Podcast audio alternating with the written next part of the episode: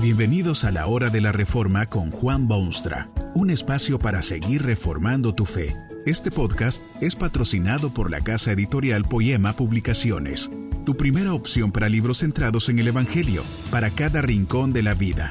Para ver los nuevos libros de este mes, visita nuestra página www.poema.co. Ahora escuchemos a Juan Boonstra con el programa de hoy. Esta conferencia se titula El hombre que era Dios y está basada en las palabras bíblicas de Juan 1.14. Y aquel verbo fue hecho carne y habitó entre nosotros.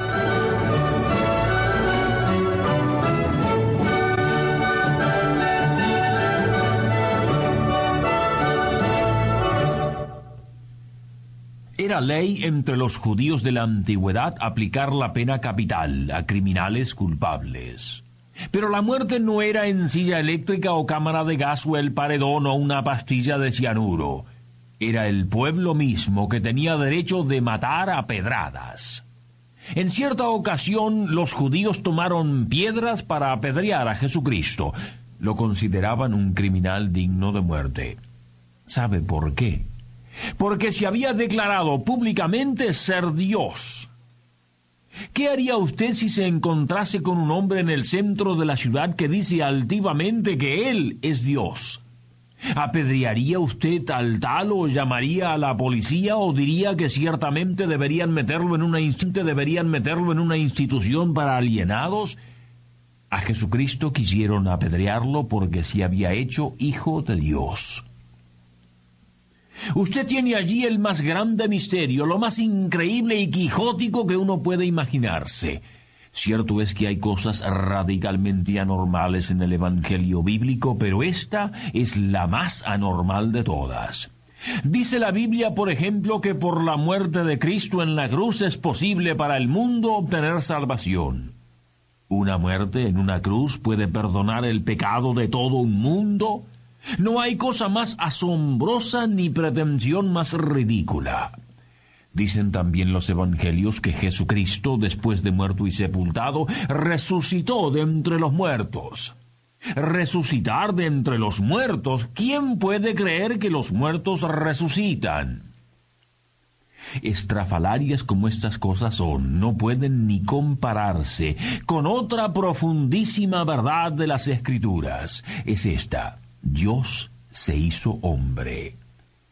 ¿Ha oído usted alguna vez de cosa más sublime, inefable, excepcional, fantástica, estupenda que esa? Dios hecho hombre, o como lo dice el apóstol Juan, aquel verbo fue hecho carne y habitó entre nosotros. ¿Puede usted sinceramente sondear semejante concepto? El asombro de este estupendo suceso lo describe un teólogo moderno con estos términos brillantes. Dios se hizo hombre, el Hijo Divino se hizo un judío, el Todopoderoso se apareció en la tierra como un impotente bebé humano, sin poder hacer más que estarse allí acostado y fijar sus ojos en el espacio y mover sus piernas y hacer ruidos incomprensibles, en necesidad de ser alimentado y de cambiársele pañales y de ser enseñado a hablar como cualquier otro niño. No había ilusión o engaño en esto. La infancia del Hijo de Dios era una realidad. Cuando uno más piensa en esto, más aplastante resulta. No hay cosa en el mundo de la ficción que sea tan fantástica como esta de la encarnación. El hombre que era Dios. Dios ¿Significa esto que Dios se apareció como hombre, el Creador, el Santísimo y puro y cubierto de gloria, el único Dios verdadero? Así es, aquel verbo fue hecho carne y habitó entre nosotros. Es esta expresión la que ofrece al mísero mortal un cuadro feliz. Habitó entre nosotros. ¿Sabe usted lo que esta frase significa? Para entenderla en toda su vasta extensión es necesario remontarse a las páginas de la Sagrada Escritura desde el principio al fin. Quizá usted recuerda que el pueblo de Dios en la antigüedad recibió órdenes de edificar un instrumento muy singular que se llamó el tabernáculo. Este tabernáculo era una especie de habitación terrenal en la que Dios habitaba. Dios estaba presente entre su pueblo al habitar en el tabernáculo. Este concepto se mantuvo en existencia al edificarse el templo en Jerusalén, cuando el pueblo se afianzó y echó raíces en Palestina. En el templo habían dos secciones distintas. Una se llamaba el lugar santo y la otra el lugar santísimo. En el lugar santo se encontraban los sacerdotes y el pueblo adoraba y ofrecía sus sacrificios, mientras que en el lugar santísimo habitaba Dios.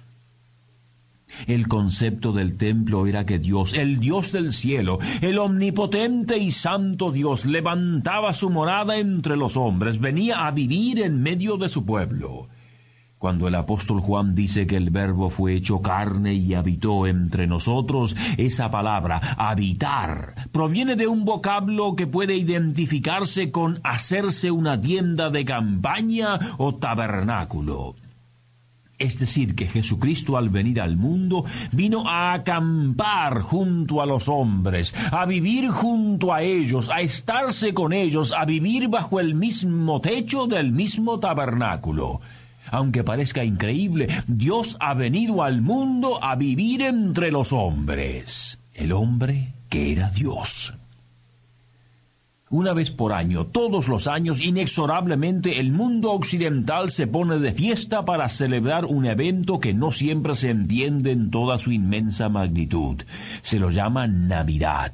Es la fiesta navideña, fiesta de niños que cantan y villancicos y mucho comer y bastante que beber y tarjetas y saludos y cartas y amistades renovadas y muchas otras cosas más. ¿Qué celebra usted el día de Navidad? ¿Qué significado tiene esa fecha tan universalmente celebrada? Para muchos, la Navidad no es ya otra cosa que la fiesta de un Santa Claus de barbas luengas y traje rojo y risa ronca y materialismo total. Parece como que ese Santa Claus, que nadie sabe quién es ni de dónde viene, es el centro de la fiesta navideña. Tal vez son los detalles de aquel nacimiento lo que atraen la atención de tantísima gente una mujer joven confundida dando a luz su hijo primero, lejos del hogar y la familia, sin siquiera una hostería u hotel decente, tiene que refugiarse en un mesón rodeada de animales. Usted puede ver estas escenas navideñas en mil lugares distintos, todos los años, y en el hogar de personas que en otro momento nada tienen que ver con ese Cristo. ¿Qué es la Navidad que tanto se celebra? Bueno, es el misterio del hombre que era Dios. Es la culminación del proceso de los siglos. Ya no es necesario un tabernáculo o un templo con dos secciones distintas, porque Dios mismo en persona se ha llegado al mundo para habitar entre nosotros. Es por esa razón que las escrituras hablan tan claramente del Cristo como el Hijo de Dios, como el Dios hombre, como el que vino desde los cielos para volver a unir al Creador con sus criaturas, para hacer regresar al hombre a la condición original en la que había sido creado, el hombre que era Dios. ¿Por qué tomó Dios la forma de hombre? ¿Por qué fue el verbo hecho carne? ¿No era ciertamente una señal de camaradería divina con sus amados humanos? Cierto es que Dios se deleita en la presencia de sus hijos y se alegra con sus oraciones y sintió gozo al habitar con ellos en tabernáculo y templo. Dios se hizo hombre por una razón mucho más urgente que esa. Hubo tiempo en que Dios y el hombre eran íntimos amigos. Dios lo visitaba en el fresco del día. Cuando el hombre desobedeció a Dios, sin embargo, se produjo una separación total entre la criatura y el Creador.